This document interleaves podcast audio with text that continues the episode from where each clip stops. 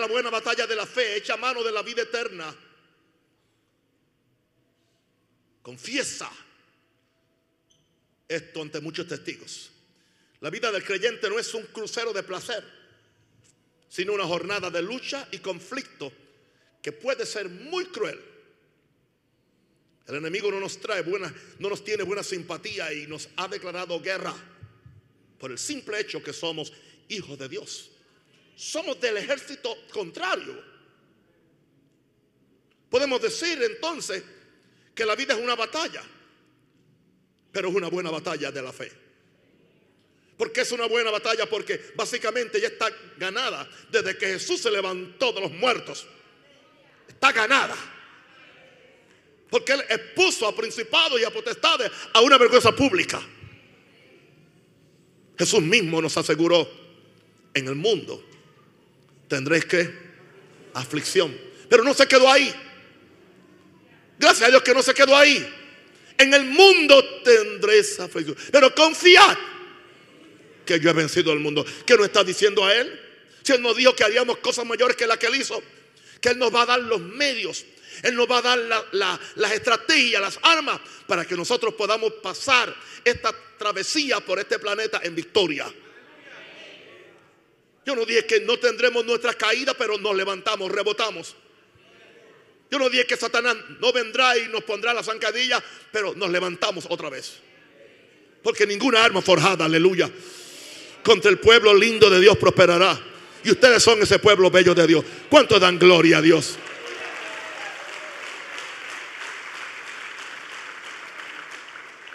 Jesús dijo, yo he vencido al mundo. Ahora nos toca a nosotros ejercer la victoria de Jesús por medio de la batalla de la fe. Disertemos esto. ¿Por qué es una batalla de la fe? ¿Por qué es una batalla de la fe? Es una pelea con los impulsos de tu alma, tu alma, tu alma. Recuerda, el, ser humano es tripartita. Tripartita, tres partes. Espíritu, alma y cuerpo. En ese orden. Y el mismo Dios de paz os santifique por completo. Y, y todo vuestro ser. Y entonces define cuál es vuestro ser. Espíritu, alma y cuerpo. ¿Cómo lo hemos definido los que enseñamos fe? Yo soy un espíritu vivo en un cuerpo. yo no soy un alma. Yo tengo un alma. Que es mi espíritu. Mi espíritu es mi conciencia. Mi espíritu es con lo que yo adoro, con lo que yo oro. Mi espíritu es con lo que yo me puedo comunicar con Dios y tener comunión con el mundo espiritual. Mi alma es mi, es mi intelecto, mi voluntad, mis emociones. Básicamente mi personalidad se manifiesta en el alma. Es lo que me hace diferente a otra persona. Mi cuerpo es, aleluya, donde yo vivo. Por eso cuando el espíritu se va con el alma, en el cuerpo lo que queda es una casa, un tabernáculo, que no eres tú. Ese no eres tú. Tú nunca te has visto. ¿Tú me escuchaste lo que dije? Tú nunca te has visto. ¿Sabes que si aprendiéramos a ver a la gente en el espíritu, no habría racismo, no habría diferencia, no habría maltrato a nadie. Porque somos espíritu. Así que estamos hablando de, una pelea con los impulsos de tu alma que se oponen a tu fe. Tus emociones se oponen a tu fe. Yo no siento ir hoy al culto. Yo no siento orar. Yo no siento levantarme hoy. Yo no siento con el intelecto. El intelecto dice, makes no sense, no tiene sentido, no tiene lógica. O sea, tú intelectualizas todo, esto no tiene lógica. ¿Cómo yo puedo decir que estoy sano cuando tengo los síntomas? Y voluntad. Así que esas tres cosas van a tratar de detener tu fe. En Romanos 8:8 dice, y los que están en la carne no pueden agradar a Dios. No está hablando, le está hablando a gente, a gente salva están en la carne. Están en la carne necesariamente no es que están en pecado. Escuchen esto. Aprendamos a discernir las escrituras. Están en la carne que son manipulados por sus emociones, por sus síntomas. Estar en la carne simplemente son los sensuales que están manipulados por sus cinco sentidos. Ustedes fueron a la escuela, ¿saben cuáles son los cinco sentidos? tus ojitos, tus oíditos, tu naricita, tu tacto, gloria a Dios, tu sabor. No sé si me falta uno. Son cinco, cinco sentidos. Con esos cinco sentidos tú adquieres toda la información del mundo natural que te rodea. Pero esos sentidos no te sirven a ti para conocer a Dios. Esos sentidos no te sirven a ti para adorar a Dios porque Dios es espíritu. Y los que le adoran en espíritu y verdad es necesario que le adoren. La fe tuya es del espíritu, no es del alma. Pero el alma tiene emociones que quieren encajonar tu fe. Tiene ideas, tiene voluntad férrea muchas veces que quiere, que quiere impedir que la fe salga de, de tu espíritu. Los que están en la carne son los que están dependiendo de los cinco sentidos. Son los que dependen de lo que ven, de lo que oyen, de lo que sienten. Ahora, 1 Corintios 1, 19 habla ahora del entendimiento. Porque está escrito, destruiré, 1 Corintios 1, 19, destruiré la sabiduría de los sabios y el entendimiento de los inteligentes desecharé. ¿Dónde está el sabio? ¿Dónde el escriba? ¿Dónde el polemista de este siglo? No ha hecho Dios que la sabiduría de este mundo sea necedad. No ha hecho, ¿dónde está? Porque está escrito, destruiré la sabiduría de los sabios y desecharé el entendimiento de los entendidos. Tú no puedes depender de la sabiduría de este mundo. La sabiduría de este mundo no te trae fe. Muchas veces, ¿qué sucede? Nos ponemos a investigar tantas cosas. Lo peor que tú puedes hacer, si tienes una condición eh, de salud, es irte dos o tres horas a hacer un research, hacer un escrutinio en toda la internet acerca de la enfermedad. Has sembrado temor en tu espíritu por dos horas. ¿Por qué no tomaste esas dos horas? Para ir a la palabra de Dios, pescar todas las promesas de sanidad, de victoria y de poder y es posible que el resultado hubiera sido diferente. Pero aún estamos muy atados, ¿se entiende? A un sistema médico que tiene mucho que desear. Ah, dígale aleluya si puede. Romanos 12:2. Y nos adaptéis a este mundo. ¿Oye eso? No tomes la forma, no tomes el modelo de este mundo. Nos adaptéis a este mundo. No conforméis a este mundo. No toméis el molde de este mundo, sino transformaos. ¿Cómo? Por medio de la renovación de nuestra mente, nuestro entendimiento. ¿Cómo viene esa renovación? Por medio de la palabra. ¿Se dan cuenta por qué tengo todas estas pantallas aquí? No es porque yo me quiero ver bonito cuando me pone la cámara. A mí eso no me interesa. Porque uno sabe lo que uno es de esta forma. Ese era un chiste para que se rían. Ya me puso la cámara ahí. No, es para que ustedes vean la palabra de Dios. La están oyendo y la están viendo. La información le está entrando por dos puertas. Y si usted le añade la tercera, que es la confesión suya, las tres puertas al corazón. Las tres puertas para recibir fe. Jesus Christ. Hermanos, yo vengo predicando esto desde que, desde que tenía 28 años. Y le voy a decir algo. Aún en la primera iglesia que pastoreé hubo gente que no lo quiso recibir. Simplemente no lo quisieron recibir. Todas sus vidas fracasadas. Matrimonios fracasadas. Vidas fracasadas. Los pocos que lo recibieron están victoriosos matrimonios están aún unidos. Los hijos están estudiando. Los hijos están sirviendo a Dios. Simplemente porque tú tienes que hacer una decisión. Aquí en un ayuno yo prediqué los ocho engaños que envían multitudes al infierno. Ocho engaños. Y uno de esos engaños es eh, creer que con ser un oidor olvidadizo eso es suficiente para recibir fe. No, hay que ser hacedor de la palabra. Así que yo te voy a decir algo. Cuando tú estás creyendo por algo, tus emociones, tu intelecto, tu voluntad van a venir en contra tuya para desmentirte. Y juntamente con eso se va a unir cierta gente que te va a tratar de convencer que no es posible lo que estás creyendo. Pero sea Dios verás. y todo hombre mentiroso.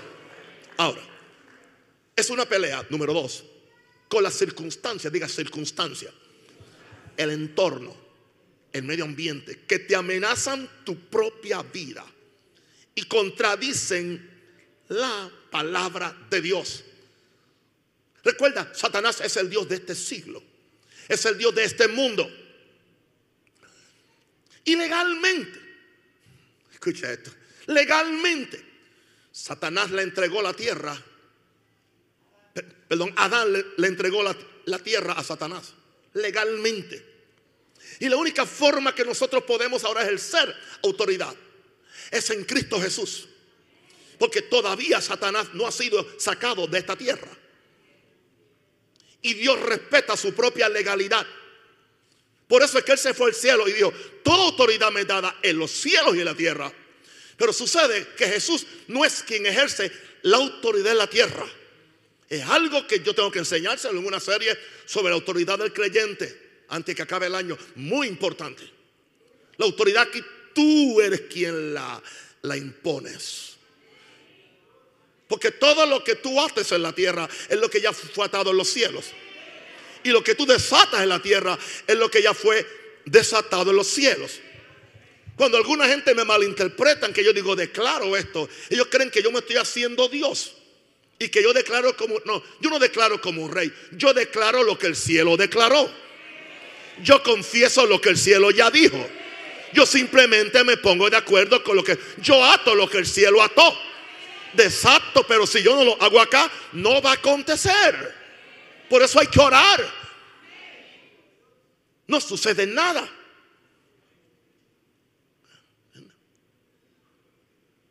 Y, muchas veces ciertas equivocaciones es por gracia. Es por gracia, pero la gracia dice, esfuérzate en la gracia. No va a venir, no va a venir un, un aviamiento solamente por, por gracia. Nunca eso ha acontecido. Un aviamiento ha venido cuando gente toman esto en cuenta y se ponen a orar, se ponen a buscar a Dios, cambian sus vidas, se santifican, buscan a Dios en espíritu y en verdad. Y entonces los cielos se abren. Y quiero decir algo, obediencia no son obras, obediencia es la responsabilidad del que salvo.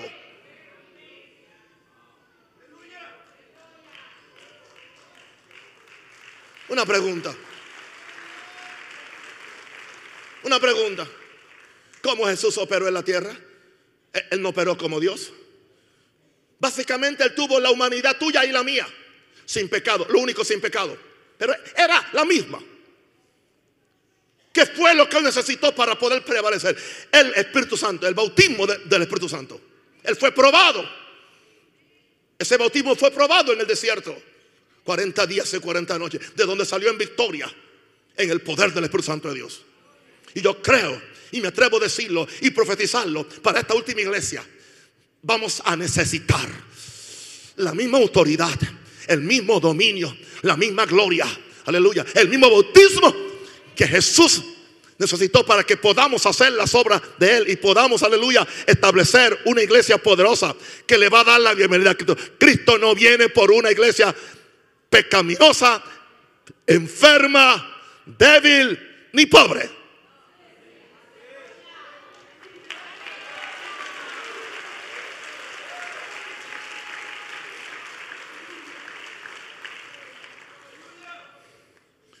La fe es una pelea con las circunstancias que te amenazan tu propia vida y contradice la palabra de Dios. Aquí tengo a Pablo con quien yo me relaciono porque parece que él era igual que yo, tan sencillo como yo. En 2 Corintios 7:5 dice, 2 Corintios 7:5, pues aún cuando llegamos a Macedonia, nuestro cuerpo no tuvo ningún reposo. En otras palabras, nos sentíamos cansados, nos sentíamos cargados, cansados, sino que nos vimos atribulados por todos lados. Wow nos vimos que atribulados por todos lados. Y no tiene problema en decir, por fuera conflictos, por dentro temores. Él está diciendo cuál era su experiencia. Oh Señor. Ahora, 2 Corintios 1, 8 al 10. 8 al 10. Porque no queremos que ignoréis, hermanos, acerca de nuestra aflicción sufrida en Asia, porque fuimos abrumados sobremanera más allá de nuestras fuerzas. De modo que hasta perdimos la esperanza de salir con vida. De hecho, dentro de nosotros mismos ya teníamos la sentencia de muerte. Creíamos que de esta no íbamos a salir. ¿Has estado tú en una así? Yo he estado en cosas así. Tenía sentencia de muerte. ¿Por qué? A fin de que no confiáramos en nosotros mismos. O sea, en otras palabras, Dios te va a llevar a un lugar donde tú no podrás confiar en nada. Usa todo el cuidado médico que quieras y es bueno. Usa toda la consejería que quieras, pero llega un momento que tú tienes que buscar a Dios. Tienes que darte al ayuno, a la oración, para que tú no confíes en ti mismo o en los medios, sino que confiásemos en Dios que resucita a los muertos. Indicando esto, se va a requerir un conocimiento de un Dios resucitador de muertos. ¿Qué es lo que me está diciendo Pablo? Si yo conozco a Dios como el que resucitó de los muertos a Jesús, entonces en esta situación que yo me encuentro, tengo sentencia de muerte, yo me voy a sacudir. Diga conmigo, me la voy a sacudir. Me la voy a sacudir y yo voy a estar aquí hasta que cumple el propósito de, de Dios. Pero esto hay que pelearlo, hermano. Esto no viene automáticamente, hay que pelearlo. Hay que pelearlo. Estamos en una guerra. Satanás está vencido, pero no rendido. Él cree aún puede ganar. ¿Por qué? Porque él es un mentiroso y los mentirosos creen sus propias mentiras. Circunstancias. Ustedes tienen circunstancias. ¿Por qué yo los amo tanto y por qué los considero tanto? Tienen circunstancias. Circunstancias en el hogar. Circunstancias con un matrimonio no funcional. Circunstancias con una familia problemática. Circunstancias en el trabajo. Circunstancias en todos los lugares. Pero entonces yo tengo que enseñarle fe. Enseñarle fe. Porque fe es la victoria que ha vencido al mundo. Y yo le garantizo, querido Santito, si usted abre los oídos y usted tiene la actitud de la Virgen María, hágase conmigo, conforme a tu palabra. Yo te garantizo, querido, te garantizo, porque he oído aquí cientos de testimonios de lo que Dios está haciendo en vidas que llegaron igual que usted con los mismos problemas, con las mismas cosas, y Dios ya les ha dado la victoria. Así que lo que hay para ti es que victoria.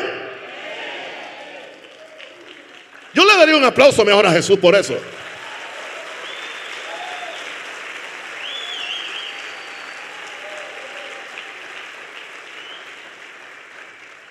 Las circunstancias se te van a oponer a cualquier cosa que quieras hacer para Dios. Los gobiernos de Estados Unidos no se oponen a, poner una clínica de aborto en, cualquier sitio. Pero ¿qué no trates tú de poner una iglesia? Porque el mundo ama lo suyo. Número tres. Esta batalla de la fe es una pelea con personas que te rodean. Claro, yo entiendo, nuestra lucha no es contra sangre. Cuando me refiero a una pelea es un conflicto con personas que te rodean. Que en vez de contribuir a tu fe son usadas por el mismo infierno para desalentarte en tu búsqueda de la vida alta de fe. Te dicen, eso no es para ti. Eso era para Pablo, dicen los teólogos. Eso era para, para la primera iglesia. O eso era para algunos hombres selectos. Tú no eres eh, Wesley, tú no eres Lutero, tú no eres Smith Wigglesworth, tú no eres Gigi Ávila, tú eres simplemente uh, alguien débil.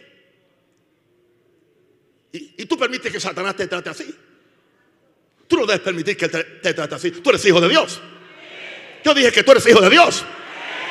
Y tienes derecho a lo mejor del cielo.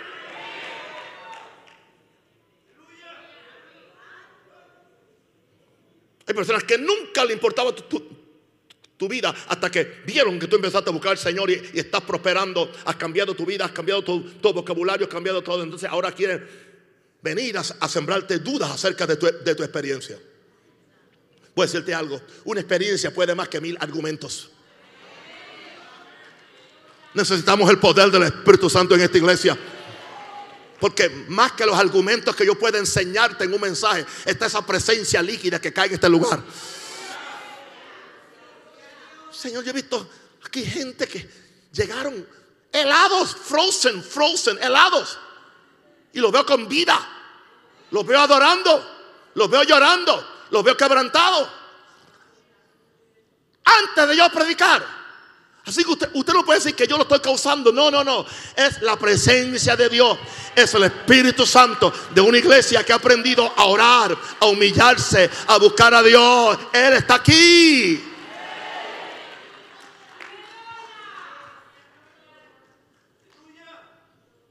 Jesus Christ. ¿Cómo te sientes, mi amor? ¿Bien? Maggie, ¿verdad que sí? Gloria a Dios. Por eso dijo Pablo en 2 Tesalonicenses 3, 2 al 3, para que seamos librados de hombres perversos y malos. ¿Y quiénes son estos hombres perversos y malos? Mire, dice, los que no tienen fe. que seamos librados de hombres perversos y malos, porque no es de todos la fe, no tienen fe, pero fiel es el Señor, que os afirmará y guardará del, del mal. Te van a traer buenas ideas, te van a decir cosas que aparentemente A mis pastores le han hecho ofertas de dinero ilícito en el momento de más necesidad que ellos, tenían. Buena cantidad, buena cantidad. Pero allí dicho, no, ese dinero yo no lo quiero. Yo no lo toco ni con una vara de 10 metros, porque ese dinero no es santo. Siempre yo quiero que tú entiendas, la tentación tuya viene en el momento de mayor necesidad en el momento de mayor necesidad, viene exactamente lo que tú necesitas. Y tú puedes creer que es una bendición del cielo y no sabes que es, es una trampa del diablo para dañarte.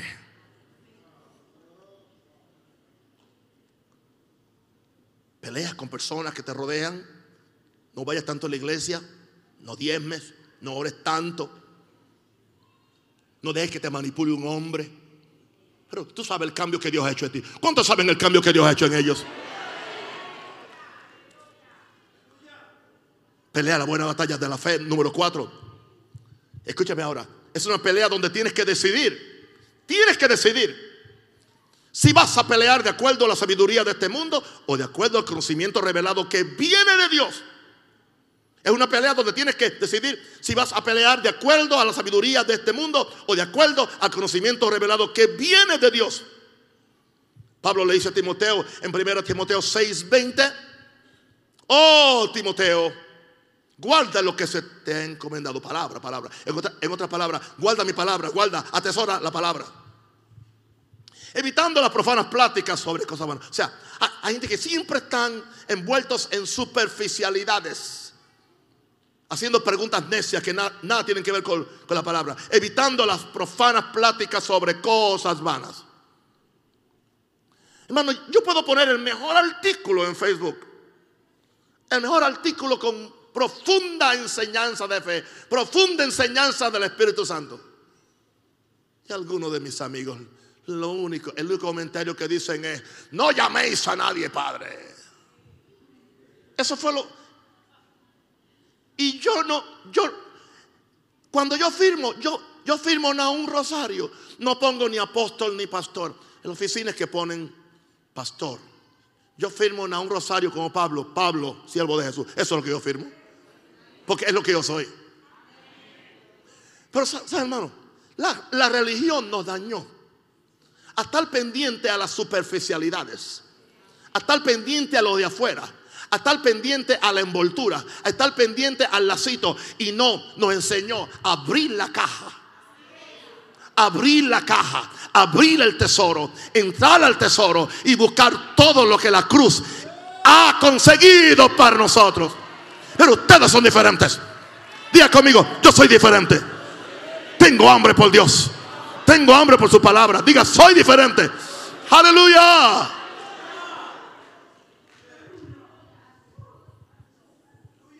Y seguiré luchando esta batalla de la fe. Si no, yo estuviera muerto ya. Si yo no supiera estos principios y esta revelación. Ok. Vas a pelear de acuerdo, aleluya, a, a lo que el mundo dice. Oh, Timoteo, guarda lo que se te ha encomendado, evitando las profanas pláticas sobre cosas vanas y los argumentos de la falsamente llamada ciencia, argumentos, la cual profesando algunos se desviaron de la fe. Se desviaron de la fe. La, ciencia te puede desviar de la fe. La gracia sea contigo. Yo no soy antiintelectual. Yo no soy antieducación. Yo no soy anti medicina. Yo no soy anti, anti mejoramiento personal. Pero toda cosa tiene que ser puesta en su lugar. Aleluya. Hay cosas que no me sirven para mi parte espiritual. Hay cosas que no me, que no me sirven para, para, para mi piedad espiritual. Ahí yo tengo que ser un creyente ciego. Ciego en el sentido creer sin ver, creer sin saber, creer sin entender.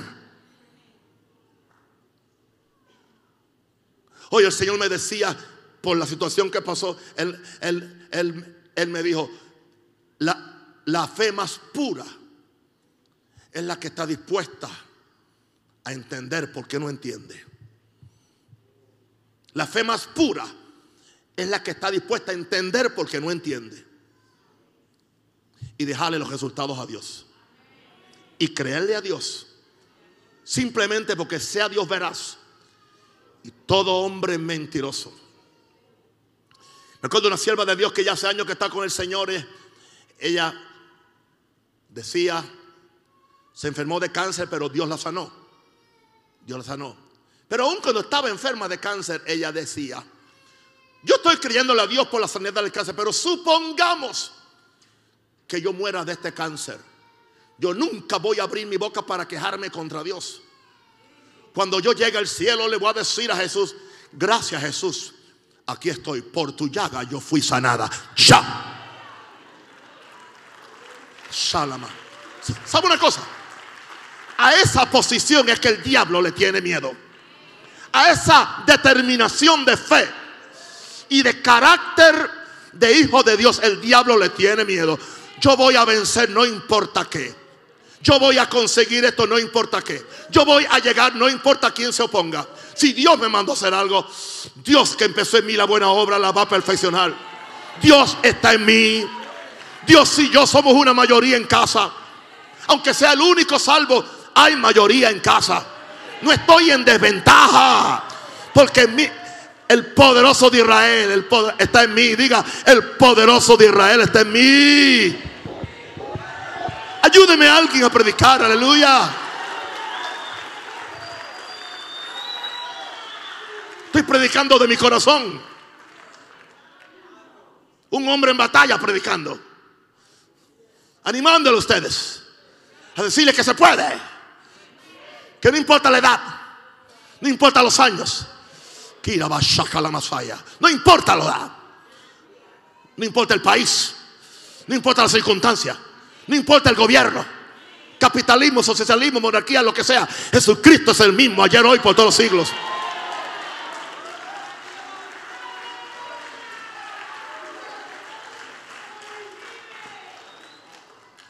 Que estamos en contra totalmente de la ley 61, completamente en contra. Es diabólica, es del anticristo. Viene a dañar la familia, viene a dañar a, Panamá. Pero supongamos. ¿Qué pasa? La iglesia de Jesús tiene que seguir peleando la buena batalla de la fe. Y usted no va a someterse a algo del Estado que está en contra de lo que Dios ha dicho en su palabra. No tiene que hacerlo. Es necesario obedecer a Dios antes que a los hombres. Alguien diga aleluya.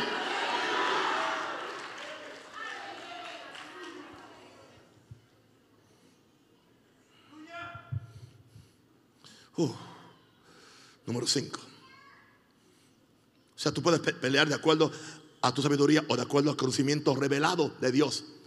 Porque el pueblo que conoce a su Dios se esforzará y actuará.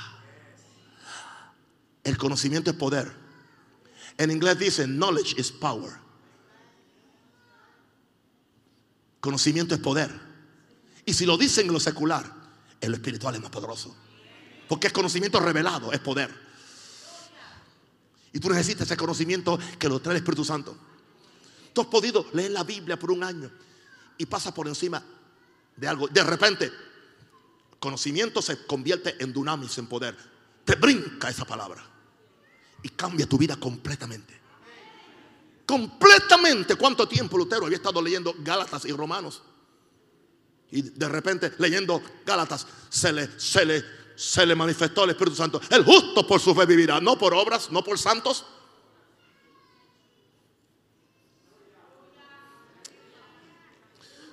Número 5. Pelea la buena batalla de la fe. Es una pelea que debes saber que puedes ganarla desde antes de empezarla. Yo dije, puedes ganarla desde antes que empezarla. Yo le llamo el complejo de Superman. Tengo el complejo de Superman. Cuando yo era pequeñito me, gustaba, aleluya, esa serie de, de, Superman y siempre Superman ganaba. Y cuando él estaba en la peor intriga, yo sabía que él iba a ganar. Yo no sabía cómo, pero sabía que sí. Y como yo tengo el complejo de Superman también, yo no sé cómo yo voy a ganar y cómo voy a salir. Pero yo sé el fin de la trama. El fin de la trama es que somos más que vencedores. El fin de la trama es que Jehová cumplirá su propósito en mí. El fin de la trama es que el fin del asunto es mejor que el principio. Oh, gloria. Alguien diga aleluya. Y usted sabe que, usted no sabe, ¿y cómo va a salir de eso? ¿Cuánto usted ha estado en nuestros días? ¿Y cómo yo voy a salir de esto? ¿Cómo yo voy a salir? Hermano, no me diga, vivimos en el mismo país ahora. Antes me podían decir, ah, pero él está en Chicago, él puede hablar desde, desde el imperio. Yo estoy aquí con ustedes ahora. La misma cultura, lo mismo tranque, la misma ciudad, la misma cosa, la misma ida de agua, ida de luz y todo eso. Entonces, estoy aquí con ustedes. Y yo estoy viviendo aquí por fe para probarle a ustedes que el justo por su fe vivirá. No depende de Chicago ni de Panamá, depende del reino de Dios. Tú puedes. Diga, yo puedo vivir por fe.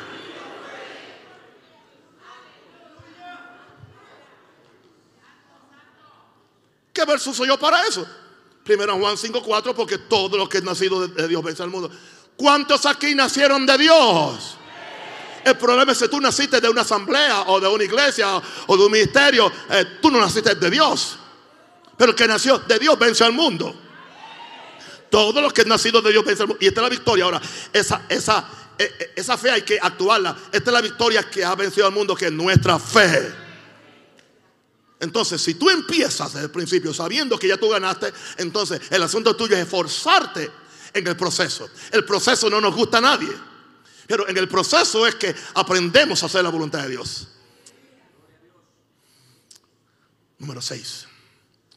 ¿Cómo tú ganas esta batalla de la fe? Echa mano a la vida eterna que está dentro de ti.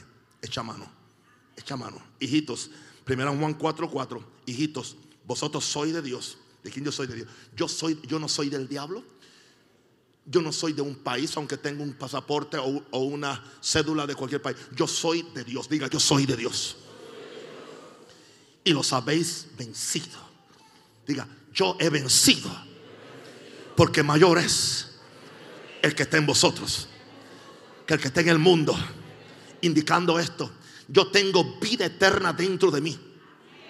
La vida eterna no es simplemente cuantitativa, es cualitativa es la vida Zoe, es Dios mismo, es la vida de resurrección de Jesús. Eso tú cargas y yo cargo. Cuando tú estás consciente de eso, tú vas a ver que aún la gente alrededor tuyo se van a dar cuenta. Especialmente si estás también lleno del Espíritu Santo. Imagínate tú con vida de resurrección. Segundo, con ese bautismo de poder y de fuego. La gente va a notarlo. Tú no tienes que llevar una etiqueta grande diciendo soy pentecostal o soy cristiano. No hay que hacer nada de eso. La gente lo siente. Ya en, tu, trabajo los que decían eh, chistes rojos, ya cuando tú llegas, todo el mundo se calla. Iban a sacar un diario. No, no, es cristiana. Y tú no has dicho nada. Tú no has dicho nada. ¿Por qué? diga testimonio. Pero es más que testimonio. ¿Entiendes? Es una presencia que tú cargas. Es una vida que tú cargas. Es un espíritu que tú cargas. Es un Jesús que tú cargas. Es que tú crees que cuando llegó a ti, adentro de ti, Él, él entró vacío. En Él están escondidos todos los, los tesoros de la ciencia y la sabiduría. Hemos predicado a un Jesús que entra uno y está vacío, en bancarrota. No. Él está glorificado, resucitado. Pero nos han metido miedo. No confieses eso. Eso es nueva era. Eso es positivismo. Eso es esoterismo. No, no, no. no. Eso es Biblia. El, el misterio que había estado oculto por las edades. Cristo en vosotros, dentro de vosotros. La esperanza de gloria a quien anunciamos. Lo que hace perfecto a todo hombre. Es Cristo en ti la esperanza de gloria. O sea, tú empiezas con el capital adentro, pero hay gente que tiene el capital y nunca lo han usado. Porque no han abierto el tesoro. Y se han concentrado en el vaso de barro. En vez de en el tesoro que está en el vaso de barro. Aleluya. Tu cuerpo siempre que querrá lo que no es de Dios, pero tu espíritu siempre quiere lo que es de Dios. Depende a quién tú le haces caso. Tú decides, diga yo decido. Jesus Christ. Termino. Termino, termino, termino. Pelea la buena batalla de la fe. Primero Timoteo 1:18. Muy importante, dos cosas. Este mandamiento, hijo Timoteo, te encargo para que conforme las profecías que se hicieron antes en cuanto a ti, milites por ellas la buena milicia, manteniendo la fe y buena conciencia. Diga fe y buena conciencia desechando la cual naufragaron en cuanto a la fe algunos. Hay dos cosas que tú necesitas, fe y buena conciencia para evitar un naufragio espiritual. Una mala conciencia es cuando tu conciencia está llena de culpabilidad, sea porque pecaste o porque el diablo te acusa aunque ya estás perdonado. Una mala conciencia es aquella conciencia que te, te hace sentir inútil, que tú no sirves, que tú no puedes hacer nada una mala conciencia. No una conciencia de victoria, de triunfador, de nueva, de nueva creación. Mantén la fe y la buena conciencia. Para que puedas evitar una. O sea, los que, los que, los que, los que, los que no pelean de acuerdo a una buena conciencia y a una buena fe, causan su propio naufragio espiritual. No es culpa de Dios, no es culpa del diablo, no es culpa de nadie.